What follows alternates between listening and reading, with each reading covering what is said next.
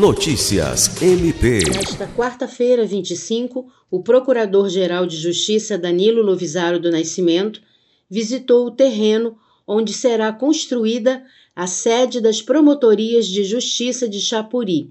A área fica localizada na rodovia AC 485, que dá acesso à cidade, distante apenas cerca de um quilômetro da área central, facilitando o acesso da população aos serviços do Ministério Público do Acre no município.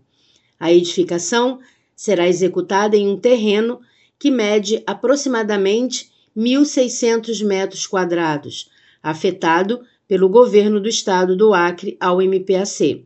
O prédio terá área aproximada de 340 metros quadrados e contempla dois gabinetes, auditório, entre outros espaços, seguindo as normas de acessibilidade, além de uma estrutura de captação de água pluvial e placas solares, instrumentos esses que visam a sustentabilidade predial.